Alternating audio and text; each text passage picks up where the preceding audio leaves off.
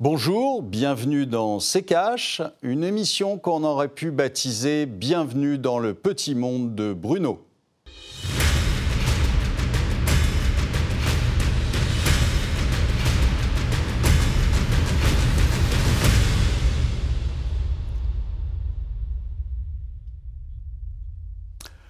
Bonjour, aujourd'hui nous allons vous parler du marché des devises et particulièrement du marché du yen. Bonjour Philippe, Philippe Murer qu'on ne présente plus, économiste, un, habitué de nos plateaux. Euh, bonjour Philippe. Bonjour Olivier.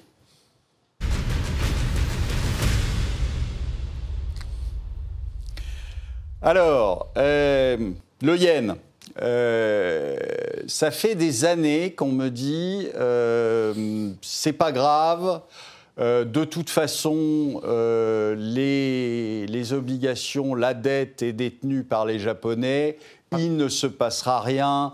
Tout va bien se passer et on peut continuer comme ça les quantitative easing jusqu'à plus soif et il ne se passera rien. Il s'est peut-être rien passé, mais enfin bon, le yen est passé de 100, à 150. 110 à 150 en 6 mois. Euh, et donc, euh, moi, je veux bien qu'il se passe rien, mais enfin, ça fait quand même 40% de baisse, hein, l'air de rien. Et, euh, et j'ai peur que ce ne soit pas la fin. Et, et, là, c'est curieux parce qu'on n'entend plus tous ceux qui nous expliquaient que les Japonais détenaient la dette. Ce qui, d'ailleurs, est faux depuis euh, déjà un certain nombre d'années, puisque les Japonais ont de moins en moins d'épargne financière. Euh, il y avait eu un calcul qui avait été fait il y a, assez longtemps euh, qui disait que 32% des Japonais n'avaient aucune épargne financière, ce qui pose quand même un petit souci dans un pays où, vieillissant, où les gens ont beaucoup de... pas beaucoup d'argent de, et qui donc n'en recréent plus puisqu'ils ne travaillent plus et qu'ils euh, n'ont pas d'épargne. Donc là, euh, depuis un bon moment, ce ne sont plus les Japonais qui détiennent la, la dette, c'est la Banque du Japon. En fait, comme nous, c'est-à-dire comme tous les pays occidentaux, puisqu'on a tous, en 2008, adopté euh, la méthode japonaise, hein, j'avais appelé ça moi la japonisation des banques centrales, elles se sont toutes mises sur le même plan, c'est-à-dire qu'elles ont toutes racheté la dette par l'intermédiaire des quantitative easing, où les banques centrales se sont mises à acheter la dette. C'est ce qui se passe au Japon. Alors au Japon, c'est évidemment plus gros, c'est-à-dire qu'ils ne se contentent pas d'acheter les obligations, ils achètent aussi tout ce qui est émis sur le marché, les ETF, les actions, etc., euh, les indices. Mais euh, on est en train, enfin, on a fait la même chose à partir de 2008-2009 par la BCE, on a fait la même chose par la Banque d'Angleterre, on a fait la même chose par euh, la, la, Fed. Euh, et donc, toutes les banques centrales font la même chose. Toutes les banques centrales n'en sont pas évidemment au point euh, de la Banque du Japon, puisque je vous rappelle qu'on est à 250-260% de, de, dette aujourd'hui, euh, qu'ils ont un déficit budgétaire de 7 à 10% par an, et que donc vous pouvez faire le calcul, d'ici deux ou trois ans, normalement, nous devrons avoir cassé les 300% de dette par rapport au PIB japonais. Alors, je vous dis, on nous avait expliqué très longtemps que ça n'aurait absolument aucun effet.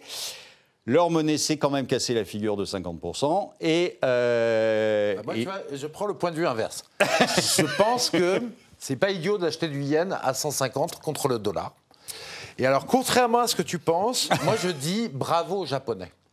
Parce que, en apparence, comme tu le montres, ils font la, la Banque centrale européenne, américaine, se calque sur les Japonais. mais il y a une grosse différence c'est qu'ils font ça sur. Alors, première chose, leur dette publique, 282% du PIB, la moitié rachetée par la Banque du Japon, immédiatement annulable à la demande. Donc, et qui ne leur coûte rien. Sans rien. si tu l'annules, tu auras, un yen qui va aller à 250. Mais, mais c'est pas grave. Pas du tout. Parce qu'en fait, qu'est-ce que cherchent les Japonais? En fait, il faut quand même être juste avec eux. Ils ont une démographie négative et c'est vraiment très embêtant pour eux, une démographie qui est en forte baisse d'ailleurs, comme la Chine qui est vraiment très très mal à ce niveau-là, dont on ne parle pas, où les naissances s'effondrent. Mais disons que le, Japon a ce problème-là. Et c'est le premier pays à avoir eu ce problème. Comment le gèrent-ils Effectivement, ils essayent de tenir leur industrie sur le long terme, qui est la clé de la prospérité. Et ils y arrivent plutôt pas mal. Et ils arrivent, effectivement, c'est pas simple de croître dans un régime de, de comme ça, de baisse démographique. Ils arrivent à faire de la croissance, de la croissance du PIB par habitant. Euh, ah et là, par exemple, je vais dire pourquoi d'habitants, donc bah ils arrivent à faire de la croissance. Ah non, mais tu pourrais, tu pourrais être dans un cercle vicieux de récession. Mais sur le, PIB nominal, excuse-moi, mais enfin depuis 90, ils sont même pas arrivés à, revenir au, montant de 90. Ah je pense donc ils sont au-dessus. Ils sont légèrement au-dessus. Non, non. là, je vais te dire, oui, mais ils auraient pu faire la glissade si tu veux, c'est-à-dire euh, une glissade sans fin avec baisse de la consommation, récession, etc. Ils tiennent. Alors je vais te dire pourquoi. Je vais Avec 10% de déficit Moi, je vais te dire pourquoi c'est pas, pas idiot d'acheter du yen à 150. Euh, même si effectivement tout le monde se fout de la gueule de, la Banque du Japon qui intervient et effectivement assez maladroitement. Ils auraient dû défendre le seuil des 150 yens, ils ont intervenu à 152, ils ont un peu fait le truc dans le désordre. Ce pas les rois de la finance, les Japonais, certes. Mais qu'est-ce qui se passe? C'est que les exportations japonaises explosent elles n'arrêtent pas de monter. Et en fait, eux, ils tiennent leur industrie. En plus, comme ils sont moins crétins que les Européens, ils gèrent avec la Russie assez bien leurs importations d'énergie. Ils disent oui, on va faire l'embargo aux Américains, mais ils font un peu ce qu'ils veulent. Et donc ils sont en train de tenir leur industrie qui est la clé de la prospérité. Donc moi je dis bravo les Japonais, vous bossez dans un univers très compliqué. Et les pays européens comme l'Allemagne, qui sont en décroissance démographique, la Hongrie, la, la Pologne et tout, devraient regarder ce que fait le Japon pas forcément copier, mais regardez ce que fait le Japon, parce que c'est intéressant. Donc je prends le contre-pied. Je dis pas que le, yen. Je pense que le yen peut descendre jusqu'à 160. Euh, contre le dollar, mais à 250, là, si tu veux, les Américains, ils vont se prendre un déficit commercial contre le Japon, et les Japonais vont se faire un plaisir. Tu sais quoi? Ils vont se faire un plaisir, les Japonais. Mettez le yen à 250, les spéculateurs américains. L'industrie japonaise va exporter comme jamais. Et donc, il y a une limite à ce genre de choses quand on a une base industrielle, ce qu'a le Japon. Et je pense que le Japon en profite en exportant de plus en plus. Moi, je pense que le Japon est dans, un, dans un, une, une, fin de une fin de vie, si tu veux, qui est, le, qui est leur problème démographique. D'ailleurs, euh, tu sais qu'ils euh, sont 126 millions aujourd'hui, qui seront 90 en 2050, donc ils auront perdu un tiers de leur population. Et euh, un tiers de leur population, moi je veux bien qu'ils mettent derrière chaque machine un, japonais de 75 ans, mais ça, va, ça risque d'être un peu difficile. donc aujourd'hui, pour moi, c'est un pays qui est, qui est en, mort cérébrale. Alors si tu parles de ça, tu parles de la Corée du Sud aussi, c'est pire taux de natalité, taux de fécondité 0,8 par femme, ce qui veut dire que tu pars de deux grands-parents, tu arrives à 0,5 petits-enfants. Tu divises par quatre la population. C'est la cata. La Chine, la... et la Chine C'est la cata partout. La Le Chine, problème, 16 millions de naissances en 2010, 10 millions de naissances en 2021. Donc on a un problème gravissime ah, mais on a un problème mondial. Alors, à vérifier, mais tu vois ce que j'ai lu, j'ai pas, pas assez de sources pour, pour l'affirmer, mais j'ai lu clairement dans des, dans des sources qui sont assez sérieuses qu'apparemment la population d'âge de travailler va s'effondrer en Chine dans les 25 prochaines années.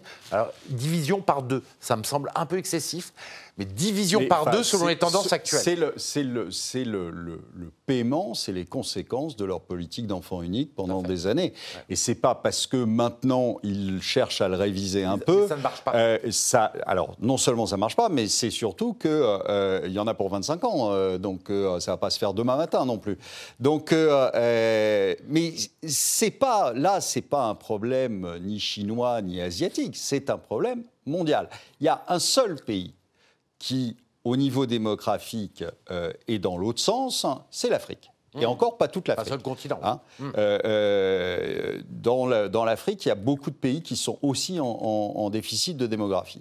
Mais là, en plus, ce qu'il faut savoir, c'est qu'en termes de démographie, c'est que la crise a encore pesé, la crise Covid notamment, a encore pesé un peu plus sur les taux de natalité. Mmh. Euh, tu sais que euh, euh, là, aujourd'hui, dans des pays qui pourtant traditionnellement parce que très catholiques, comme l'Espagne ou comme l'Italie, où on avait des taux de fécondité qui étaient assez élevés. Ah et là, aujourd'hui, on est autour de 1,20.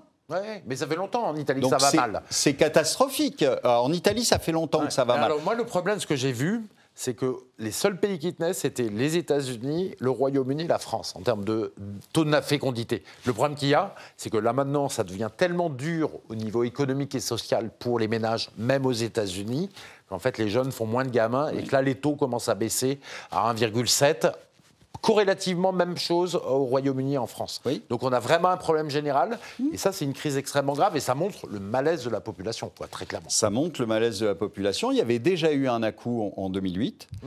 euh, assez, euh, assez, un à-coup à la baisse, assez fort. Ça a recommencé euh, avec le Covid. Et là, avec ce qui va nous tomber sur le nez, il est assez probable qu'on se reprenne encore quelques points de moins sur euh, euh, les taux de fécondité. Donc, euh, alors moi, sur le, sur le, le, Japon, j'entends bien le fait que le, le, prix du yen fasse que ça favorise les, les exportations. Mais le problème, c'est que le Japon est une île, qu'ils importent donc beaucoup et que ça leur coûte la peau des fesses. Mmh. Donc euh, il faut faire attention, l'énergie, elle est importée, etc. Donc euh, même si tu as à un moment une baisse de l'énergie, c'est ce que j'avais dit d'ailleurs sur l'Europe, euh, j'avais dit attention, parce que vous allez avoir une baisse du prix du pétrole, c'est ce qui s'est passé, hein. on était parti à 120, on nous expliquait qu'on allait à 140, en fait on s'est retrouvé à 80, qui est le prix qui est le prix d'avant la guerre. Euh, et donc, euh, euh, on était retombé. Pourquoi on est retombé? Ben, Tout simplement parce que quand il y a une récession, généralement, c'est pas bon pour les prix des matières premières. Donc, on était retombé sur le prix. Sauf que pour nous, eh bien, c'est la même chose. C'est-à-dire que malheureusement, on ne bénéficie pas de cette baisse. Pourquoi? Bah, Parce que pendant ce temps-là, l'euro s'est cassé la figure de 15%. Donc, la, la baisse de la matière première est annulée par la baisse de la devise, puisque on paye malheureusement toutes ces matières premières en dollars. Donc, euh, euh, bah écoute, on verra bien. On verra bien, 250 hein, ou 160, on verra. Donc, euh, alors, il y a eu récemment une, une, déclaration du FMI qui nous a dit que le pire était à venir. Alors les prévisions du FMI, je dis tout de suite, enfin, c'est pas un organisme de prévision, euh, c'est un organisme de prévision foireuse depuis 20 ans. Donc euh, ils ne font que suivre la tendance. Hein. Euh, ils n'ont jamais pu donner une prévision qui soit avérée. Donc et en, plus, ça m'amuse. ils, sont en train de nous donner euh, la tendance pour 2022 au mois de novembre 2022. Enfin bon, euh, ça m'intéresserait, ça m'aurait peut-être intéressé qu'ils nous disent comment va se passer l'année 2023, plus que ce qui s'est passé euh, depuis 11 mois. Ça me paraît euh, plus intéressant. Donc euh, le FMI est pessimiste. Hein. Est-ce que tu le trouves si pessimiste que ça? Moi, je ne vois pas comment on ne va pas prendre une récession extrêmement violente cet hiver. Hein. À part si l'hiver est doux ou qu'il y a la paix en Ukraine et que le gaz revient, etc avec des prix de l'énergie aussi euh, chers, des pénuries d'électricité euh, dans toute l'Europe, parce qu'une grosse partie de l'électricité est faite avec le gaz. Si on manque de gaz, on manquera d'électricité. Je ne vois pas comment on ne peut pas avoir une récession extrêmement violente en Europe. Tout ça avec les baisses, parce qu'en plus, il faut voir, les baisses de pouvoir d'achat. En France, c'est calmé, c'est que 3%, mais c'est déjà monstrueux, 3% de baisse de niveau de vie. Mais dans les autres pays européens, on est à 7% parce que l'inflation est à 10, les salaires sont à 3, les gens perdent 7% de niveau de vie. Donc en termes récessifs, c'est gigantesque. Quoi. Donc moi, je ne vois pas comment on ne pourrait pas avoir une grosse récession, à moins qu'il y ait quelque chose qui m'échappe. Quoi. Bah, je sais pas, la petite maison dans la prairie, euh, le Père Noël, etc. De Bruno, la petite maison de Bruno dans la, prairie. La petite maison de Bruno dans la prairie. Euh, non, mais de toute façon, le, le, je dirais le sujet, il est, il est déjà clos. Euh, on est en récession, mmh. déjà. Euh, alors, on va s'effondrer, mais on est déjà en récession. Les États-Unis sont déjà en récession. Depuis, premier, janvier. premier, trimestre négatif, deuxième trimestre négatif, donc euh, le troisième trimestre, je ne doute pas qu'il soit négatif. Donc on est déjà en récession. Maintenant, le, le tout est de savoir que jusqu'à maintenant, on a eu une petite récession, une récession normale, si vous voulez, rien de gravissime. Là, en revanche, on va, on va attaquer le dur, on va euh, rentrer dans le dur du sujet. Le dur du sujet, c'est, on l'a dit, des boîtes qui ferment, euh, un chômage qui explose euh, et des revenus qui baissent parce que des prix de l'énergie qui sont qui sont ahurissants. Enfin, Sans compter, tu vois, le fait, il y a le prix de l'énergie, mais il y a les pénuries. Oui. Faut pas oublier qu'en France, on nous a dit que toutes les centrales nucléaires allaient marcher. Or, je suis cela avec des gens qui sont spécialistes. Il y a toujours que 50 ou 55% des centrales qui sont ouvertes. Or, comme les autres manqueront d'électricité parce qu'ils manqueront de gaz, ils la font beaucoup avec le gaz, ils vont pas nous vendre de l'électricité chez nous. Donc on manquera d'électricité en France dans les moments froids et donc pendant longtemps. Mais moi, ce que je ne sais pas, c'est le chaos que ça va engendrer. Mmh. Parce qu'on va dire aux gens de faire du télétravail, mais il n'y aura plus d'Internet, il n'y aura plus de téléphonie mobile. Euh, et puis, qu'est-ce que ça va faire sur les systèmes d'urgence euh, qui sont reliés à la téléphonie? Qu'est-ce que ça va faire sur le congélateur des restaurateurs, des, entreprises alimentaires, des gens? Enfin, on joue avec le feu parce qu'il y a plein d'événements et des effets de bord qu'on ne maîtrise pas qui peuvent se passer quand on est en pénurie. Alors, je ne sais pas si tu as vu, mais on a, euh, on a l'excellent euh, Manu Premier, mhm. euh, enfin la Manu Second, pardon, qui nous a expliqué qu'il avait remporté une grande victoire avec les, les Allemands sur, sur l'énergie. Je rappelle quand même à, à M. Macron qu'il fournit du gaz à l'Allemagne, et quand il demande à l'Allemagne de lui fournir en retour de l'électricité, l'Allemagne lui dit non. C'est exactement ça. 10%, parce qu'en fait, les Français ne devaient pas avoir de problème de gaz parce que nous mutualisons intelligemment entre plein de pays. On n'avait que 10-15% de gaz russe et on va avoir des problèmes parce qu'on donne 10% en moyenne à l'Allemagne. Mais tu sais que je suis allé voir l'article qui a fait l'Union européenne mmh. pour la, réforme de l'énergie.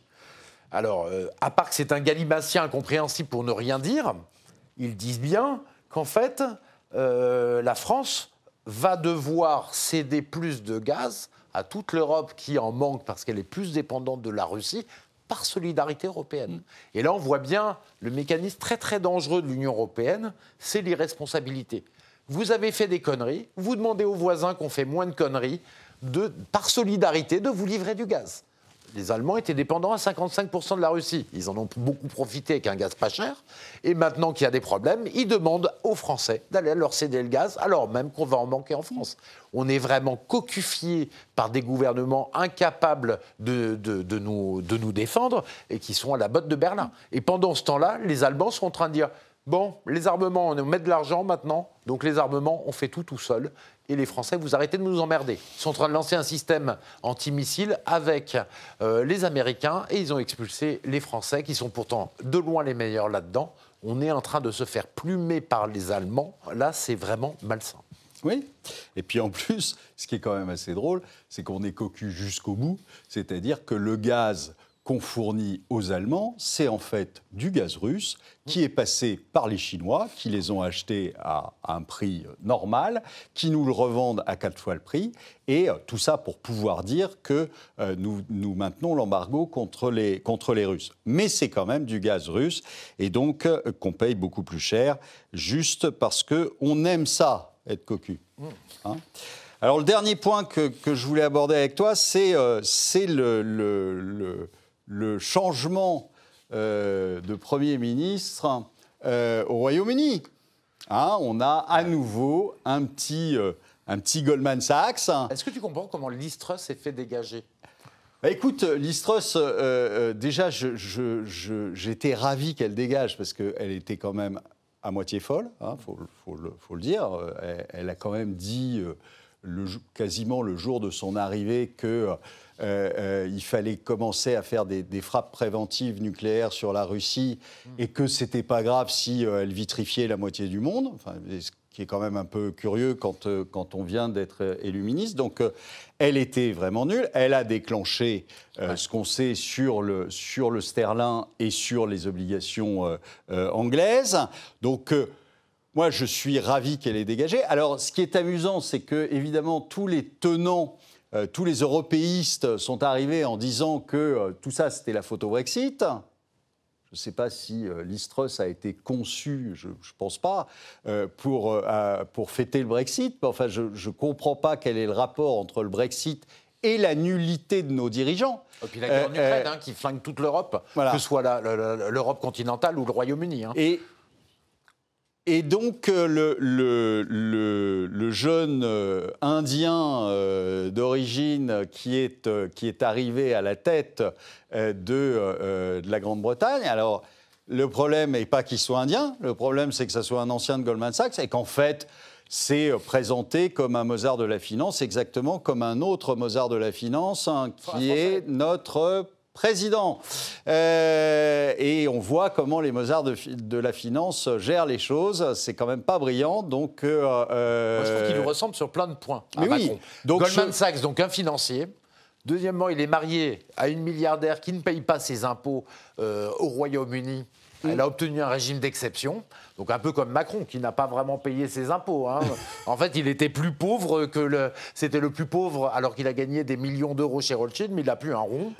Euh, l'autre truc aussi, c'est euh, effectivement le fait que ce soit un mondialiste. Hein. Et puis c'est un traître, puisqu'en fait, il a dégagé Boris Johnson, et c'est grâce à Boris Johnson que les conservateurs ont autant de députés et dominent le pays. Alors on va écouter une, une déclaration, euh, sa première déclaration. Le gouvernement que je dirige ne laissera pas à la prochaine génération, vos enfants et petits-enfants, une dette à régler que nous étions trop faibles pour payer nous-mêmes. J'unirai notre pays, non pas par des mots, mais par des actes. Je travaillerai jour après jour pour vous servir. Ce gouvernement sera intègre, professionnel et responsable à tous les niveaux.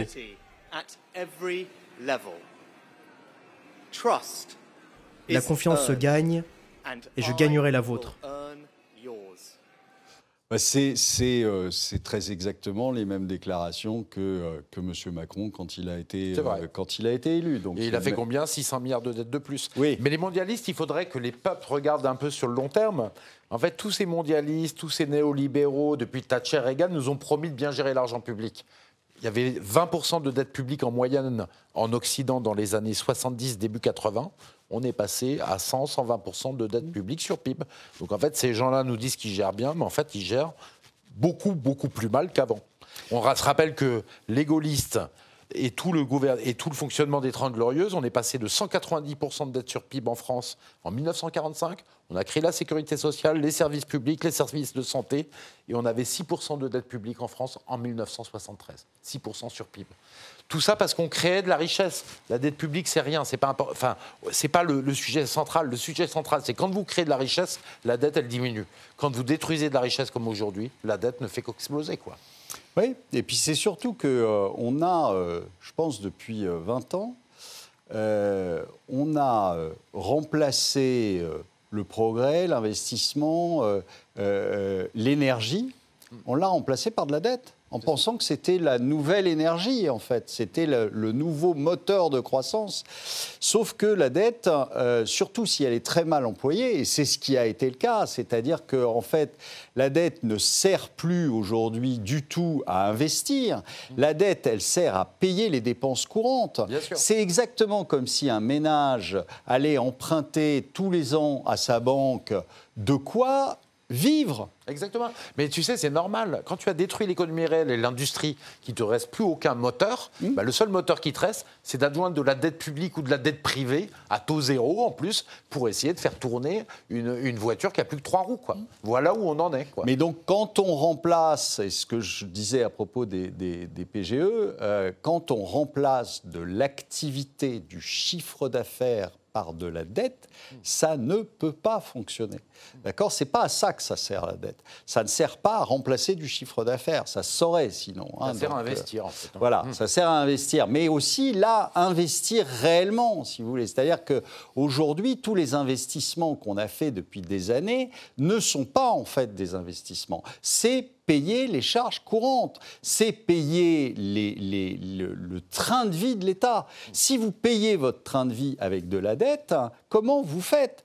Vous êtes obligé chaque année de redemander un petit peu plus parce qu'il faut payer la dette de l'année d'avant et en plus il faut vivre. C'est exactement ce qui arrive aujourd'hui dans tous les pays parce que, en effet, on est passé d'un endettement qui était de 60-80 avec des taux de croissance qui étaient beaucoup plus élevés qu'aujourd'hui, euh, a maintenant une croissance qui est zéro quand elle n'est pas négative, et euh, de l'autre côté, une dette qui est largement au-dessus des 100%. Alors, on dit qu'en France, on est à 120. En fait, on est beaucoup plus élevé que ça si on, fait la totalité de la dette. Parce qu'en France, on a un truc qui s'appelle la comptabilité créatrice, qui permet de euh, virer pas mal de dettes et de la mettre dans d'autres, dans d'autres comptes et qu'elles n'apparaissent pas. Mais si vous calculez réellement la dette, aujourd'hui, on est plus proche des 160 que des, que des 120. Si vous êtes à 160, je vous rappelle encore une fois que c'était les niveaux de la Grèce en 2011. D'accord? Donc, euh, euh, je pense que je serais Monsieur Bruno Le Maire aujourd'hui, j'éviterais de faire le malin. Oui, tout à fait.